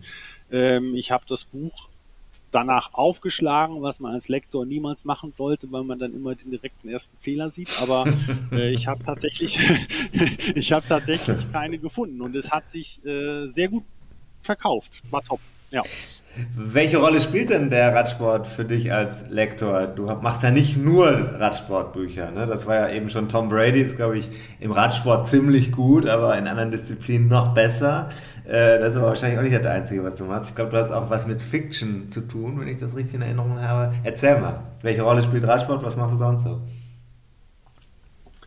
Also ich mache vor allen Dingen Kriminalromane, Thriller, oh. so diese Schiene. Mhm. Das ist so mein mein mein äh, ja mein Haupt, Haupt, meine Haupttätigkeit. Und wenn ich es mal so runterbrechen müsste auf aufs gesamte Jahr gesehen, was ich da so an Radsport oder sagen wir mal Sport oder auch Triathlon mhm. ähm, mache, würde ich sagen, liegt es ungefähr bei 20 Prozent. Also ich habe Übersetzungen auch gemacht, wie zum Beispiel ja, Jens Vogt, Shut Up Lakes mhm. und auch andere Sachen oder auch diverse Sachbücher, ja, wie, wie Baranski, den wirst du auch kennen, mhm. Radfahren im Triathlon und Zeitfahren. Also das sind so Beispiele oder auch nochmal Triathlon Becoming Ironman von Patrick Lange. Aber insgesamt würde ich sagen 20 Prozent, so jeder fünfte, sechste Auftrag ist dann mal so ein, so ein Buch aus, mhm. dem, aus dem mhm. Radsportbereich. Und egal ob jetzt, ähm, ich sag mal, erzählendes Sachbuch oder halt irgendwie ein Ratgeber mhm. oder auch ähm, Mountainbike, äh, im, im Mountainbike-Bereich, ja, also mit dem E-Mountainbike über die Alpen oder, oder mhm. so. Ich, ich glaube, mit dem, mit dem Michael Göhner habe ich auch mal ähm, Triathlon für Kids gemacht. Das fand ich auch mal ganz spannend. So wie man kann man so Kinder an den Triathlonsport ranbringen, ohne die dann so direkt ins, das, äh, so, wie man sich das so vorstellt, fanatische Eltern am, am, am Rand, am Streckenrand, ja, sondern ja. irgendwie spielerisch. Ist halt sehr, sehr vielseitig, wie ich finde, aber äh, macht nicht den, den Hauptteil aus. So. Okay. Äh, aber da klingt ja heraus, dass du schon auch eine hohe persönliche ja, Begeisterung oder was hast für den Radsport? Ja, natürlich. Ich bin, äh, ich habe früher als Kind immer bei der Tour de France tatsächlich vor der Glotze gesessen, selbst bei schönstem Wetter und äh, habe mir da geguckt, wie sie sich einen abstrampeln. Mhm. Äh, das fand ich ganz spannend und habe da auch den Fernseher angeschrien, wie sich das so gehört. Also ich, tatsächlich interessiert mich oder habe ich mich hauptsächlich für den äh, Straßenrennradsport interessiert. Mhm. Also weniger Mountainbike und was es da sonst noch alles gibt, aber ähm, so die, die, also mich hat's immer gefesselt, muss ich mhm. schon sagen, ja. Mhm, okay, also die Wurzeln im Interesse und so hast du. Ich habe das gesehen, als ich, ähm, jetzt habe ich ein zweites Buch mit dir zusammen gemacht. Ich glaube, wir können das schon sagen, oder? Dürfen wir, oder? Nicht? das dürfen wir verraten, ja. ja. Sag du mal, was es ist. Ich darf sagen, was es ist. Du hast mit dem Ralf Denk zusammen ein Buch geschrieben, das bald bei Riva erscheinen wird. Das heißt, nur alles zählt. Und der Ralf Denk berichtet so ein bisschen aus seinem Leben, wie er zum Radsport gekommen ist, wie er auch mal selber als sich als Amateurfahrer versucht hat, um ganz nach oben zu kommen. Und dann aber erkannt hat, okay, soweit reicht's nicht, wie er sein Radgeschäft gegründet hat und dann, jetzt kommt ähm, letztendlich zum, zum Teamchef äh, diverser Radteams äh, aufgestiegen ist, äh, bis dann mit der Gründung von Bora Hans Grohe, glaube ich, ähm, er das erste Mal oder nicht das erste Mal, aber dann den durchschlagenden Erfolg auf der ganz großen Bühne des Radsports hat. Ja, und da gibt er halt so ein bisschen Einblicke, wie das Ganze laufen äh, kann, mit was für Widerständen er zu kämpfen hat und wieso seine Philosophie ist, es bis ganz nach oben zu bringen. Jetzt hast du das Buch gelesen, habe ich festgestellt. Du hast ja auch äh, an verschiedenen Stellen Markierungen gemacht. Also du hast gearbeitet am Text und dann habe ich gemerkt und dann habe ich wirklich gemerkt und der Ralf Denk hat es auch gleich festgestellt, ja der Lektor, der scheint ja wirklich auch Ahnung vom Radsport zu haben. So, weil du hast ein paar Sachen offensichtlich direkt assoziiert oder aus dem Gedächtnis äh, gewusst, wo was nicht zusammengepasst hat. Du kannst ja nicht jedes einzelne Ding, was du liest, googeln. Das ist ja viel zu, dauert ja viel zu lange. Du musst ja wahrscheinlich echt ein Substanzwissen haben äh, mit dem, was so in den letzten Jahren im Profi-Zirkus passiert ist, oder? Genau, ich will jetzt nicht sagen, dass ich, dass ich alles weiß und äh, alles verfolge und, und mir jede kleine Ungenauigkeit sofort auffällt. Aber was ich eben schon zu Eingangs sagte, den Fact-Check, der gehört ja auch zu meinen Aufgaben. Das ist dann tatsächlich auch überhaupt der äh, Grund, warum man mich mit diesem Projekt beauftragt. Ja, mhm. Weil ansonsten könnte man ja jeden x-beliebigen Lektor nehmen oder jede x-beliebige Lektorin. Nur da muss irgendwie so ein Hintergrundwissen sein, zumindest so ein Gespür dafür zu haben, okay, heißt der Fahrer XY jetzt wirklich so? Ja? Mhm. Oder äh, hat der und der wirklich seine Karriere beendet? Oder der zweite Platz da, war das wirklich so oder ist er tatsächlich Dritter geworden? Mhm. Da habe ich natürlich ein paar Sachen, weiß ich einfach so, ja. Mhm. Aber dank Internet kann ich da sehr, sehr, sehr viel prüfen. Da, und Ja. das ist echt dankbar. Also gerade mit YouTube, ähm, da gibt es so viele Sachen, die man sich dann nochmal anschauen kann. Das ist wirklich perfekt. Ähm, ich glaube, wir hatten es da über so eine Disqualifikation vom, vom Peter Sagan Ja. als er bei der Tour, glaube ich, disqualifiziert worden ist. Da konnte ich mich noch gut dran erinnern, aber ähm, ich wusste auch, da war damals die Empörung groß und Sagan, ja, der boxt den da in die, in die Banden rein. Und dann habe ich es mir nochmal angeschaut und dann war eigentlich klar, naja, die Aufregung war halb so wild und das hast du ja auch alles richtig beschrieben. Nur, ich sag mal, ein normalsterblicher Lektor, der würde dann über diese Sachen wahrscheinlich einfach hin, Ja. hinweglesen ja, das ist mir vielleicht auch andere Sachen prüfen, Ja. die ich nicht prüfe, aber die sind natürlich wichtig. Ja. Das ist ja aber auch wichtig, um, also ich bin jetzt der Ghostwriter, aber für den, der am Ende draufsteht, in diesem Fall, der ja der Hauptautor ist, ist es ja wichtig, dass er das Vertrauen hat darin, dass äh, dazwischen jemand sitzt, der das kontrolliert oder liest und dann sagt, äh, der hat auch wirklich Verständnis für das Feld und äh, geht sachgerecht damit um. Das ist vermutlich schon dann äh, eine elementare Rolle, ne? Wenn da jetzt irgendwas käme, wenn da jemand wäre, der sonst nur, keine Ahnung, Rosamunde Pilcher äh, äh, Romane liest, hätte der wahrscheinlich nicht das gleiche Vertrauen, der Hauptautor. Ja, ähm, ich meine, in, in unserem Fall ähm, hat der Ralf Denk ja, glaube ich, also ich hatte ja kaum mit ihm Kontakt. So wichtig ist meine Position jetzt in dem Fall. Also ich glaube, wichtiger ist tatsächlich, dass der, dass der Ralf Denk das Vertrauen zu dir hatte. Mhm. Ja, und dass er weiß, da hat er jemanden an der Hand, der, der das, ähm, der nicht nur, ich sag mal, meine Gedanken vernünftig zu Papier bringt, sondern auch das Ganze in den, in den passenden Rahmen setzt und auch eine Ahnung davon hat und nicht irgendwelche völlig beliebige Begrifflichkeiten verwendet, die im Radsport gar nichts verloren zu haben. Mhm. Also da finde ich deine, deine Co-Writer-Position doch wesentlich wichtiger. Okay. Und, und, und viele sind dann tatsächlich auch noch überrascht, also so von diesen Experten, sage ich mal, oder den, den Sportlern, was, was dann alles dahinter steckt und dass da überhaupt noch so mal jemand drüber liest. Ja, das, das- das wissen viele gar nicht. Ja, und das ist dann, ähm, das ist manchmal ist das tatsächlich auch so ein bisschen Balsam für die Seele. Also beim beim Patrick Lange, da war es auch so. Der hat wohl ähm, sowas Ähnliches gesagt. Der hat gemeint dann, oh ja, der der der versteht ja tatsächlich was von Triathlon. Der Typ, Mhm. der das jetzt da gerade noch mal gelesen Mhm. hat. Ja, und das ist dann natürlich, also da, da das freut mich dann, dass dann das zumindest registriert wird. Ja. Mhm. Ja, also das macht es ja auch wirklich besser in der Zusammenarbeit. Nur jetzt frage ich mich, hast du ein Monopol im deutschen Markt für Radsportbücher oder gibt es einen Wettbewerb um diese Manuskripte? Weil so viele Leute, die Lektoren sind und sich im Radsport auskennen, kann es ja eigentlich nicht geben. Das ist eine gute Frage. Ich kenne tatsächlich keine anderen. Ich hätte jetzt vorher noch mal schauen können bei, bei ähm, weiß ich nicht, bei hier Amazon oder sonst, ach darf ich ja nicht nennen, aber ähm, Ja, bei ja. irgendwelchen Online-Buchhändlern, sage ich mal, oder Verlagen, Blick ins Buch, ja, wer steht Ja. da im Lektorat, falls er denn drin steht, oder sie. Ja. Aber ich, ich weiß es tatsächlich nicht. Ich kann mir vorstellen, dass natürlich auch oftmals Redakteure von Fachzeitschriften Hm. für Ja. diesen Job betraut werden, die das dann so ein bisschen nebenher machen. Hm. Sicherlich auch gut. Also ich, ich, hab, ich kann das jetzt wirklich nur schwer beurteilen. Ja? Also was ich so bisher an, an Radsportlektüre hatte, hatte wirklich Hand und Fuß, war top. Also es wird tatsächlich noch einige Leute geben, die das auch können. Und ich Mhm. habe da leider, muss ich sagen, kein Monopol. Das wäre natürlich äh, grandios. Ja, gut. Aber kann ja noch kommen. Gut, wir Betriebs- und Marktwirtschaftsexperten sagen ja, Monopole sind nicht gut. Ja, also das äh, auch hier im Podcast-Bereich ist ja wichtig, dass es noch Konkurrenz gibt, wenn auch wenig ernst zu nehmen, zum Beispiel Besenwagen und so. Das ist ja alles ja Füllmasse. So, ähm, jetzt genau.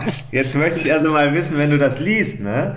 Wenn du das liest, also jetzt ganz persönlich, wenn du so jetzt so ein Radsportmanuskript liest, dann, äh, dann hast du dann da so die ganze Zeit diese Bilder vor Augen, diese Erlebnisse vor Augen. Also genießt du quasi diese, diese Erinnerung oder das, das Gefühl, dass du beim Lesen in diesem Sport mit drin bist? Ja, total. Also ich kann ja jetzt, gut, ein paar Sachen kann ich ja hier und da tatsächlich auch, mal nachvollziehen. Also ich will mich jetzt nicht mit einem Profi vergleichen, äh, was der für, für Qualen ertragen muss oder so, klar. Aber ähm, viele Dinge habe ich dann ja vielleicht auch selber am Fernsehen miterlebt oder es Mhm. mir später noch angeschaut oder oder schaue es mir dann in dem Moment nochmal an, weil ein, wenn ich es dann lese, wie gerade die Szene mit Sagan oder andere Geschichten, dass ich dann denke, Mensch, das war so cool. Äh, das, das schaue ich mir jetzt nochmal auf YouTube an oder so. Und mhm. natürlich mit der Gefahr, da so ein bisschen hängen zu bleiben manchmal auch.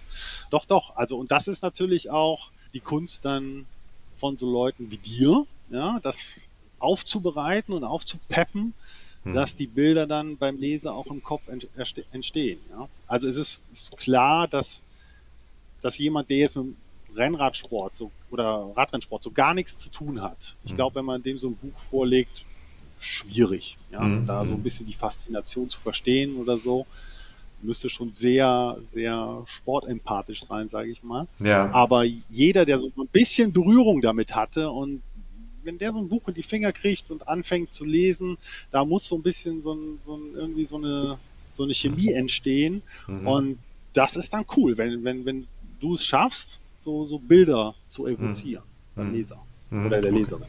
Ja, okay, der Radsport hat natürlich eine Menge Anknüpfungspunkte. Ne? Der ist ja ein sehr sag mal, Bild, er hat viele Bilder, hat viele Metaphern auch, die man ja immer wieder nutzen kann, inklusive dieser ganzen Mythen und so, die da äh, schwingen. Also da, der bietet ja ein Reservoir, das eigentlich schön ist zum Geschichten erzählen, auch zum, um, um so, eine, so eine Action dann im Text zu haben. Genau, also da, das ist dann wahrscheinlich, ja, für dich ist es dankbar und, und für mich auch, weil die, die Sprache ist dann nicht so dröge. Also da gibt es mhm. durchaus andere Sachbücher, auch im Sportbereich, wo ich sagen muss, puh, also das ähm, weiß ich nicht, ob man sich das abends so auch ähm, beim vielleicht alkoholfreien Weizen auf dem Sofa reinziehen möchte, ja. Aber ja. so ein, da sind, da bieten Radsportbücher, obwohl man ja annehmen könnte. Also viele Leute sagen ja, also Tour de France, wenn ich das so gucke oder irgendein so Radrennen, die fahren da stundenlang im Kreis, das ist ja so stinklangweilig, bla bla. Aber ich finde, wenn man dann so ein Buch in der Hand hält und mal sieht, was da alles dahinter steckt hm. und so ein bisschen Einblick hat und dass das ein, nicht einfach, weiß ich nicht, 50 bis 100 Mann oder 200 sind, die da so nebeneinander herradeln und wie, wie so Maschinen, dass da noch sehr, sehr viel dazwischen liegt. Also wenn so ein Buch das schafft, dann ist da schon viel passiert. Jetzt habe ich noch zwei Sachen für dich. Das eine ist natürlich die Geschichte, welche Bücher im, aus dem Radsport haben dich begeistert. Hast du Tipps für Menschen, die sagen, naja gut, jetzt kommen ja bald auch wieder die großen Ferien, da müssen wir was mit an den Strand nehmen. Haben wir noch nicht gelesen. Gibt es ein paar Bücher, wo du sagst, das ist Radsportlektüre, die muss auf jeden Fall einmal gelesen worden sein? Ähm, hätte ich eine ganze Menge. Das ist die Frage, wie viel Zeit hast du? Ja, sag mal ein paar. Also, sag mal ein paar. Okay, also ich, ich würde jetzt vom Sachbuchbereich, da würde ich jetzt mal ein bisschen ausklammern, also so reine Ratgeberbücher. Okay, ja. Ähm, denn da, da, ist ja einfach so, wenn wer das haben will, der, der kauft sich, ja. Und äh, wenn ich jetzt meine Zeitfahrposition äh, ja. optimieren will irgendwie oder die Aerodynamik, klar, da ist so Baranski ganz vorne mit dabei. Aber wenn ich so ein bisschen zum Beispiel als so Einblicke in den, in den Profi-Radsport, also mhm. den Straßenradsport, da würde ich so ein, und jetzt nicht, weil ich es selber übersetzt habe, aber also es soll jetzt keine Eigenwerbung sein, aber so ein Buch von, das Buch von Jens Vogt, Shut Up Lakes. Mhm. Also ich finde Jens Vogt ja einfach so als Sportler schon grandios, was er immer, wie er seinen Sport betrieben hat und auch seine, seine Schnauze, sage ich mal. Er ist mhm. ja nicht umsonst, glaube ich, immer noch Kommentator bei Eurosport. Ja. Das liest sich wirklich super. Mhm. Und wenn man so ein bisschen in die Zeit zurückgehen will, Briefe aus Alp d'Huez von Peter Winn. Mhm. Ein ehemaliger niederländischer Profi, der zweimal, glaube ich, Alp d'Huez gewonnen hat. Der ist mhm. auch, der war vor seiner Profikarriere ist er Lehrer geworden. Das war so ein bisschen, so ein bisschen umgekehrt gelaufen bei ihm. Und der hat so ein ganz äh, ja, sag ich mal, reflektierten Blick auf seinen Sport. Mhm. Ja, aber noch was noch, vielleicht von Sebastian Moll, Hulle. Ja. Also der hat, das habe ich auch redigiert tatsächlich. Tolles Buch. Er hat auch versucht, ja den Ulrich noch ins Team oder ins Boot zu holen. Das hat leider nicht geklappt. Das war auch eine mhm. schwere Phase, die er gerade durchgemacht hat. Aber so Rüdi Pevenage, nichts als die Wahrheit. Ja. ja das ist ja so so ähnlich wie, ähm, wie hieß er, Jeff de Ron, der damals die Enthüllungen ja. gemacht hat. Der, ja. der, der Sonier. Ja. Äh, auch sehr, sehr viele Einblicke, auch in die, in den damaligen Straßenrennsport. Mhm. Ja, also als zur Zeit noch, als Pevenage selber Profi war, mhm. wie es damals noch abging im Vergleich zu heute, das ist wirklich, da liegen quasi mehrere Zeitalter dazwischen. Das ist schon äh, unglaublich. Mhm. Und ja, und so von, das ist jetzt so die, diese Schiene mit, ähm, sage ich mal, Profi-Radsport von Erzähl-Sachbüchern. Was, was mich begeistert hat, war zwei nach Shanghai. Mhm. Ich weiß nicht, ob du das kennst. Ja, nicht gelesen, aber ja, den Titel kenne ich und äh, darüber viel gelesen. Gelesen ja, habe ich selber nicht, ja. Genau, gibt es so auch eine, eine, Doku mittlerweile zu. Die haben ja einfach irgendwie gesagt, so eine Schnapsidee raus, wir fahren jetzt mit dem Fahrrad bis nach Shanghai. Ja. Und sehr, sehr abenteuerliche Reise und es sind Zwillingsbrüder, glaube ich, und äh, da ist dann auch nicht immer eitel Sonnenschein und die zoffen sich teilweise auch bis aufs Blut. Das ist sehr, sehr, sehr, sehr spannend zu lesen, mhm. was für Probleme die da zu kämpfen haben. Dann, ähm, was ich auch noch sehr cool finde, ist, ähm, und der heißt wirklich so, dieser Autor, die Bücher von Richard Löwenherz. Ja. ja. Ich weiß nicht, äh, ob du den schon mal ja. gehört hast. Abenteuer Eis Einsamkeit. Der ist ja. mit, dem, mit dem Fahrrad zweimal einmal im Sommer, einmal im Winter äh, durch den Osten Russlands gefahren, also Sibirien und äh, vor allen Dingen im Winter, so, also mit so einem stinknormalen Fahrrad mehr oder weniger und keiner teuren, weiß ich nicht, irgendwie Outdoor-Kleidung und so weiter. Er hat sich schon Gedanken gemacht und so, aber zum Beispiel die Jacke, mit der er losgefahren ist, ich meine, er ist ein Gefilden gefahren, minus 40, 50 Grad, ja. Mhm. Ähm, die hat er sich mal geliehen von einem Kumpel.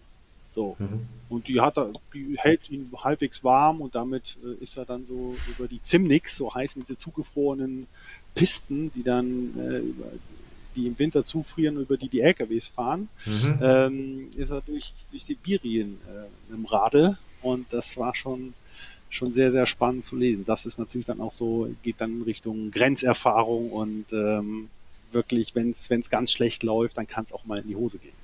Ja, da genau. gibt es ja noch mehr Leute. Den äh, kennt ja wahrscheinlich auch den Jonas Deichmann. Äh, dessen, ja, genau. dessen Buch Cape to Cave habe ich ja mitgeschrieben. das äh, kann ich auch noch wärmstens ans Herz legen. Da sind vor allem sehr schöne Bilder vom Philipp da. Denn, also das ist äh, schöne kommt. Ähm, noch als Sachbuch. Sachbuch, ähm, es gibt ja auch so eine Biografie von Lance Armstrong. Ja. Äh, den darf man ja gar nicht mehr nennen, aber die Biografie liest sich tatsächlich ganz cool, finde ich. Vor allen Dingen so seine Einstellung zum Krebs, mhm. die ich sehr unamerikanisch finde und mhm. deshalb umso bemerkenswerter. Und vielleicht kriegt man die gebraucht noch irgendwo, keine Ahnung. Aber dann gibt es auch noch zwei sehr, sehr gute Romane, die das Thema äh, Radsport zum Thema haben. Und zwar beides, beide Bücher sind von Niederländern. Das eine ist Tim KB, das Rennen. Also Tim KB ist niederländischer Autor, so ein, so ein, ja, wie soll ich sagen, verkanntes Genie. Er war wohl auch mal, er war ein sehr guter Rennradfahrer, hat es aber nie zu den Profis geschafft. So war er auch im Schach. Ja, also er ist äh, sehr, sehr, also auf vielen Gebieten sehr bewandert, aber bis nach ganz oben hat das so nie gepackt, aber nur als Romanautor. Und ähm, das Rennen, da, da erlebt man so mit, wie er ein bestimmtes Rennen fährt. In Südfrankreich, glaube ich, ist das. Und äh, dann immer so wieder mit Flashbacks und so weiter. Sehr, sehr, mhm. sehr, sehr cool geschrieben. Und das andere ist von Bert Warendorp, mhm. also Wagendorp geschrieben. Und das heißt Mont Ventoux. Gut, mhm. Mont Ventoux brauche ich jetzt nicht viel drüber zu sagen.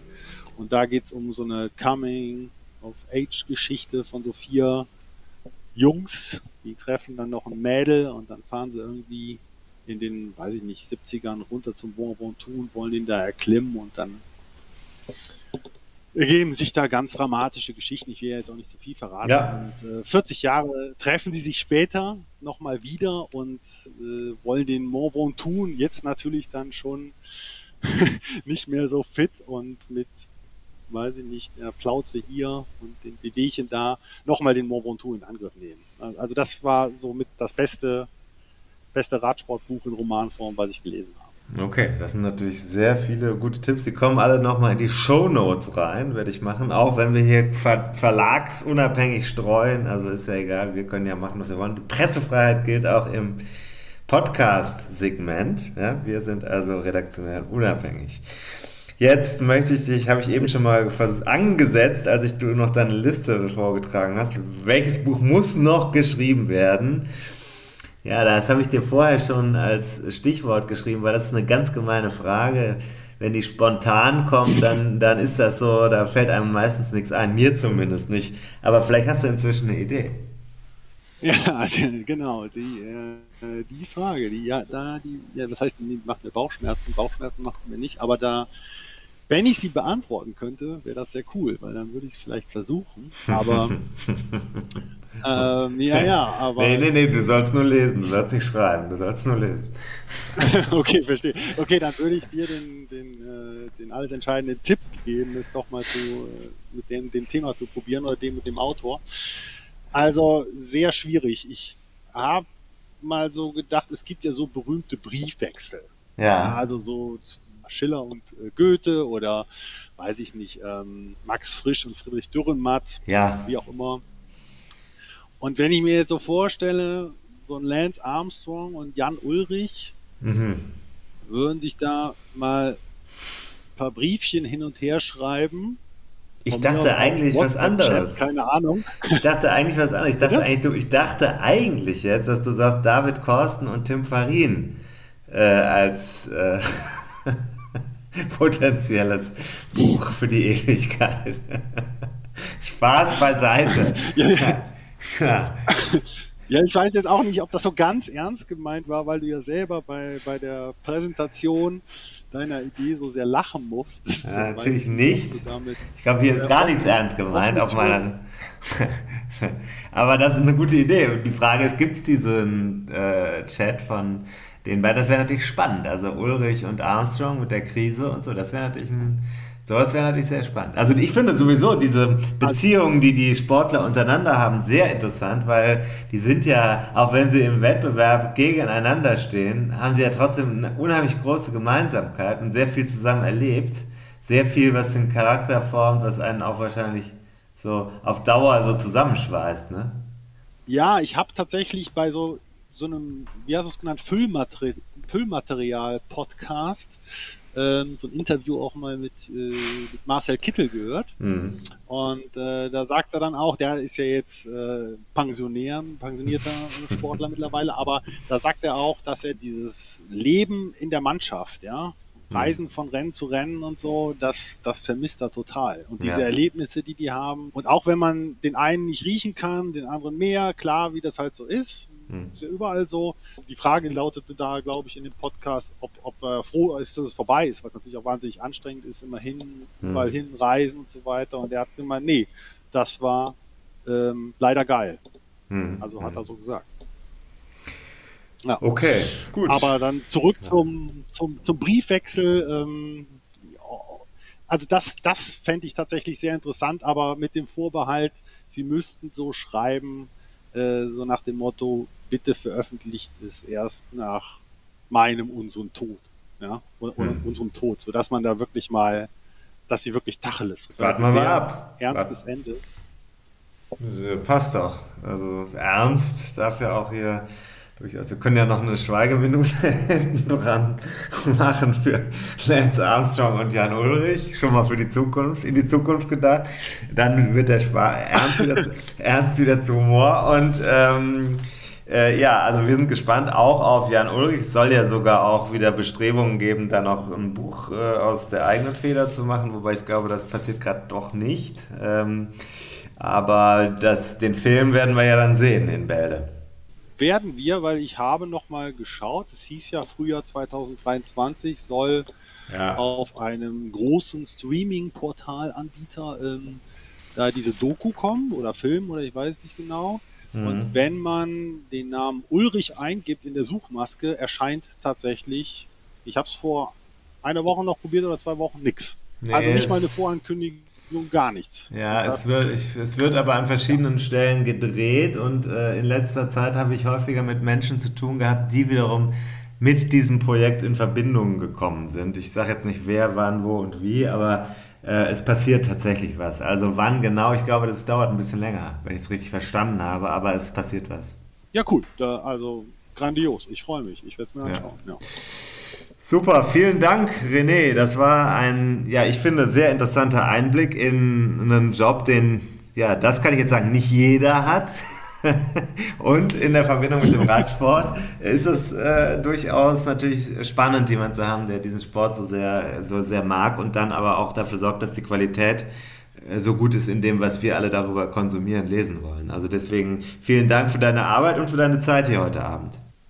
Ja, äh, Tim, ich habe zu danken, dass ich äh, die Ehre hatte, in dem doch hoffentlich bald mit dem Grimme-Preis ausgestatteten Podcast von dir und dem Herrn Korsten äh, als Gast sein zu können. Ja? Und also, ja, vielleicht solltet ihr tatsächlich doch noch ein Buch schreiben und dann äh, Podcast Inside oder so.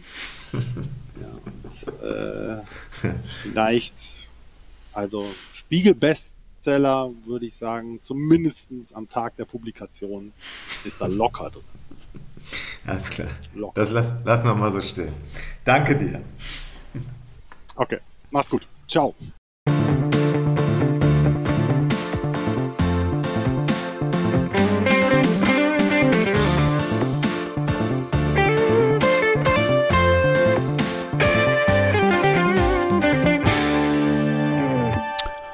Ganz frisch. Trigger Warning.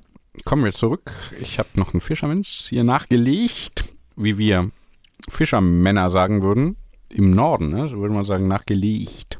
Ausgleichssport Angeln, das ist auch so eine Sache. Könnte man, ja, genau. Mhm. Enten angeln auf der Kirmes zum Beispiel. Mhm. Das ist sowas. Immer noch mal Geld nachlegen, noch mal ein Fünfer, noch mal ein Zehner, bis der Hauptpreis einem sicher ist.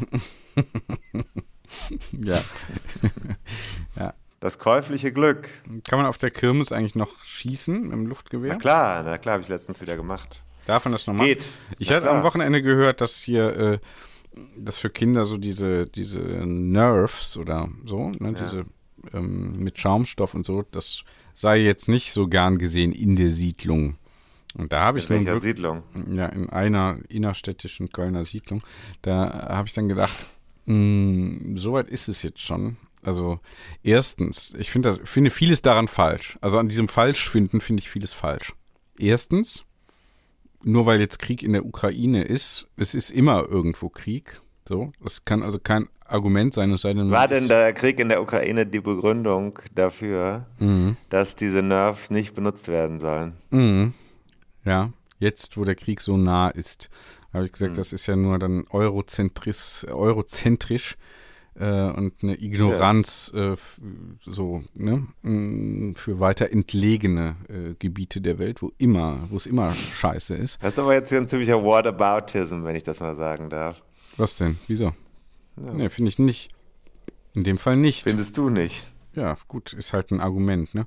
Und das andere finde ich äh, viel stärker. Äh, das ist ja nicht haltbar, dass jetzt hier Kinder, die mit Waffen spielen, dann auch äh, militaristisch äh, interessiert äh, Erwachsene werden. Nee. Und so, vielleicht sogar im Gegenteil. Also wenn es so eingehegt werden kann, das äh, Schießbedürfnis, vielleicht die Schießwut mancher Menschen, dann lieber doch mit Schaumstoffpfeilen als mit echten Waffen. Auch so ein Punkt. Ja. Naja, also ich würde sogar inzwischen sagen, es gehört einfach zur Conditio Humana, wie wir AnthropologInnen sagen. Sagen, dass also auch ein in welcher Form auch immer gearteter Kampf äh, durchgeführt wird. Und das ist natürlich äh, zwischen Kindern elementar, ist auch ein Spiel des Lernens. Räuber und Gendarm soll uns das jetzt auch verboten werden. Counter-Strike will man das unseren Kindern jetzt auch untersagen. Also da möchte ich doch eine Lanze für den gesunden und ja auch immer sportlichen Wettbewerb unter den Kindern brechen, hm. äh, denn ein militärischer äh, Konflikt zwischen Staaten ist nicht in eine Linie zu setzen mit dem äh, Pfeilabschießen von Kindern, die beispielsweise Krieg spielen. Ich habe immer Krieg gespielt als Kind ja, mhm. und trotzdem den Wehrdienst verweigert. Tja, aber die Gelüste sind ja da. Nee, nein, gar nicht. Überhaupt nicht. Na gut, dann bist du, aber, dann aber, bist, dann aber, bist du ja der Beweis für meine These. Der Beleg. Das ist kein Beweis. Es ist ein Beleg. Ein Beleg, ein, Beleg. ein Indiz. Es ist ein Indiz. Aus einem Einzelfall kann kein Schluss geführt werden. Das ist dir wohl hoffentlich bekannt. Das ist mir hoffentlich bekannt, es sei denn, es geht um mich. da kenne ich mich nämlich selbst am besten nicht aus. Wie wir Freudianer sagen.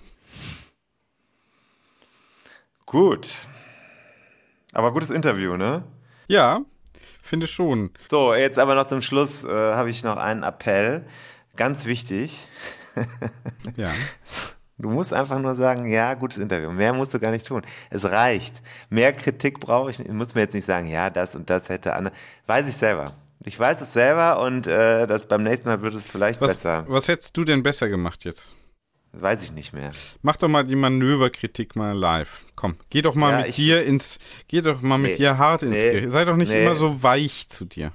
Du bist immer so nach. gehe ich mit unseren Bewerbern, Ja. die beim Rad am Ring mitfahren werden. Wir haben ja jetzt das Team und heute Morgen bin ich nochmal darauf hingewiesen worden, wir müssen die Meldeliste jetzt füllen. Wir haben noch null Namen, wir haben acht Leute, die sich qualifiziert haben werden für unsere Auswahl. Das ist am 22. 23. Juli in, am äh, Nürburgring, die Nordschleife, die berühmte und berüchtigte Nordschleife. Du kennst sie vielleicht. Es ist also, also wirklich ein Ort, an dem Menschen brennen und äh, da sind wir wieder bei Rammstein. ja, so, also ein Mensch brennt. Jetzt muss ich das ja auch nochmal ausbuchstabieren. Das ist ein schöner Song von Rammstein, muss man schon sagen. Ja, und ähm, da untersuchen wir ähm, noch immer sportlich talentierte Menschen, die sich auch nicht nur über ihre jetzt aktuellen Werte, sondern über ihre Entwicklung qualifizieren. Es geht uns im Sport ja auch immer darum, Potenziale zu heben, nicht so sehr darum, Ergebnisse zu erzielen. Das können wir woanders machen. Wir wollen Menschen mitnehmen und zeigen, dass sie besser werden können, dass sie immer noch eine bessere Version von sich selbst werden können. Das ist eigentlich das Geheime, was wir in diesem Podcast. Wir sind eigentlich ein, wir helfen den Menschen, sich zu verbessern. Und das tun wir bei Rad am Ring. Wir wollen jetzt final eure Anmeldungen haben. Schreibt uns an per E-Mail oder Telefon 0178 274 1502 0178 274 1502 oder tim at timfarin.de. Warum haben wir eigentlich immer noch keine Podcast-E-Mail-Adresse? tim at timfarin.de. Äh, bitte qualifiziert euch jetzt. Meldet euch, schreibt, warum ihr mitfahren wollt. Seid bereit, in einem Achterteam zu fahren. Das heißt, man kann nicht 24 Stunden durchfahren, sonst gibt's Ärger, weil die anderen wollen auch fahren. Da muss man sich schon irgendwie miteinander aufteilen. Auf der anderen Seite geht's wahrscheinlich auch nicht, dass einer nur in der Boxengasse sitzt und Bier trinkt. Das kann man nach der ersten Schade. Runde machen. Mist, Mist. Ja, da muss man halt einfach gucken, wie wir die, wie wir das aufteilen. Wir haben schon einige Anmeldungen, wenn ich es richtig sehe, aber wir wollen niemanden hier unter den Teppich kehren. Deswegen bitte melden. Wir gleichen das ab. Es kann sein, dass wir vor Ort, also wie bei der Tour de France, nochmal ganz harte Entscheidungen treffen müssen. Aber niemand wird umsonst da sein. Es gibt Möglichkeiten, Reifen aufpumpen zum Beispiel, in der Boxengasse oder andere Dinge tun, äh, zum Beispiel Wasser äh, schleppen oder auch mal einfach, äh, ja, keine Ahnung, Bier holen. Ne? Das geht auch. Also für die, die schon dann Oberschenk. Oberschenkel massieren. Ja, das ist natürlich ideal. Ja, das wäre, wenn wir einen eigenen Masseur bzw. Masseurin dabei Ja, hätten. das wäre doch super. Haben Ähm, wir Physiotherapeuten in, im Hörerkreis? Weiß ich nicht. Wollte ich gerade fragen. Also wieder, da würden wir sogar äh, natürlich auch für eine entsprechende Unterkunft äh, und so weiter sorgen, ne? Äh, oder?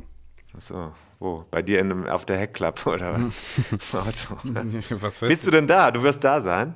Ich weiß ja noch nicht, ob ich, ob hier meine sportliche Leistung da äh, mich qualifiziert. Das äh, wird ja noch Aber aus. da sein wirst du ja trotzdem. Du wirst dann, dann bist du halt da und fährst nicht mit. Mhm, ja, das finde ich aber, naja. Wir können ja nach einer Runde gucken, ob es reicht.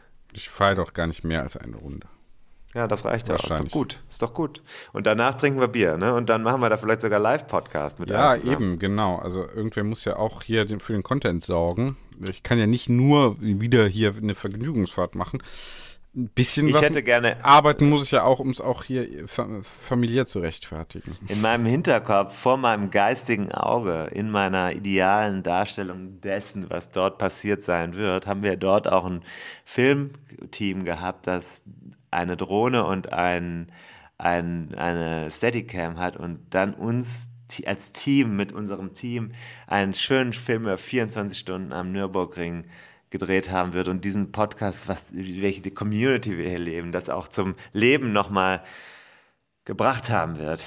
Ja, was mich aufs nächste Thema bringt, also man, man merkt auch, das eine zieht halt, der eine Rattenschwanz zieht den anderen, die eine Ratte zieht die nächste Ratte nach sich.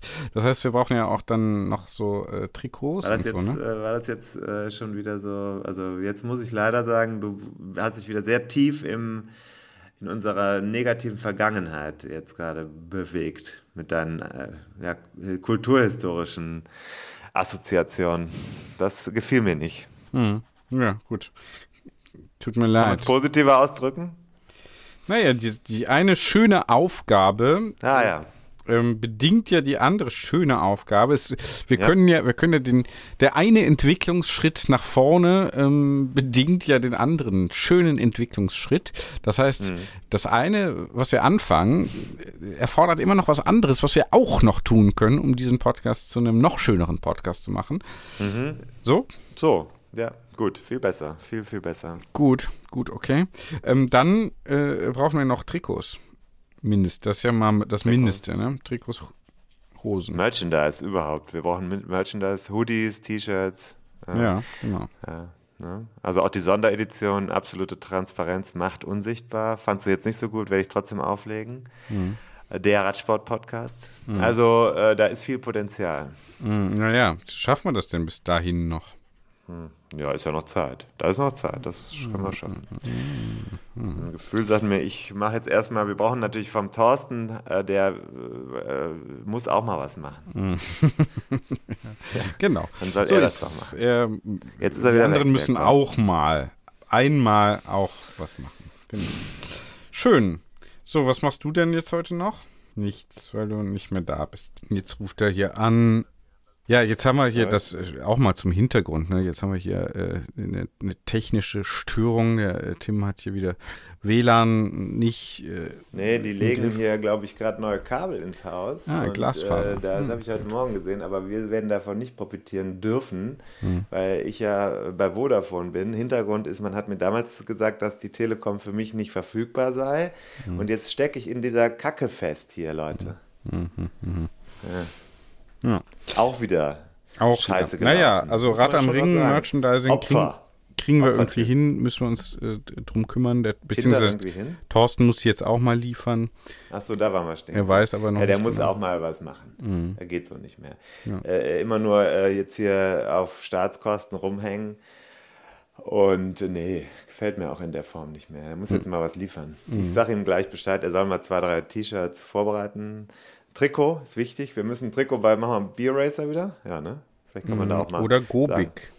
Ja. Ist ja dein Ja, schönes, dein schönes, ja, auch Oh, jetzt von. klingelt es auch noch an der Tür. Ich gehe mal hin und gucke. Es ist. So, Gobik geht auch. Also wir wollen jetzt gar, wir können es ja jetzt hier online nicht besprechen, weil es bringt ja nichts. Es ist genauso wie, ja, müsste man mal zum Italiener oder zum Griechen, Mm, aber wir wissen mm. nicht, wo der Tisch frei ist. Wissen wir jetzt ja noch nicht. Nee, können wir nicht wissen. Wir gucken, wir gucken. Also, es wird Merchandise geben. Das finde ich schön. Und wir sehen uns bald in Belgien, ne?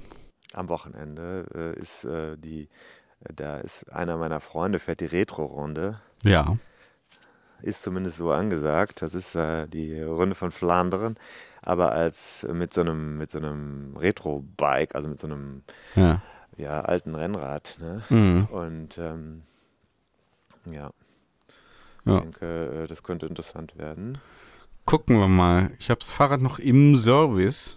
Und äh, äh, äh, mal gucken, mal gucken. Ich bin hier unzufrieden mit der Gießleistung im Garten. Das, äh, da ist leider, muss ich sagen, hat man äh, vergessen, die meine kultivierten Obst und Gemüse hier Ja, zu gießen. Das wird Thema sein. ja, okay.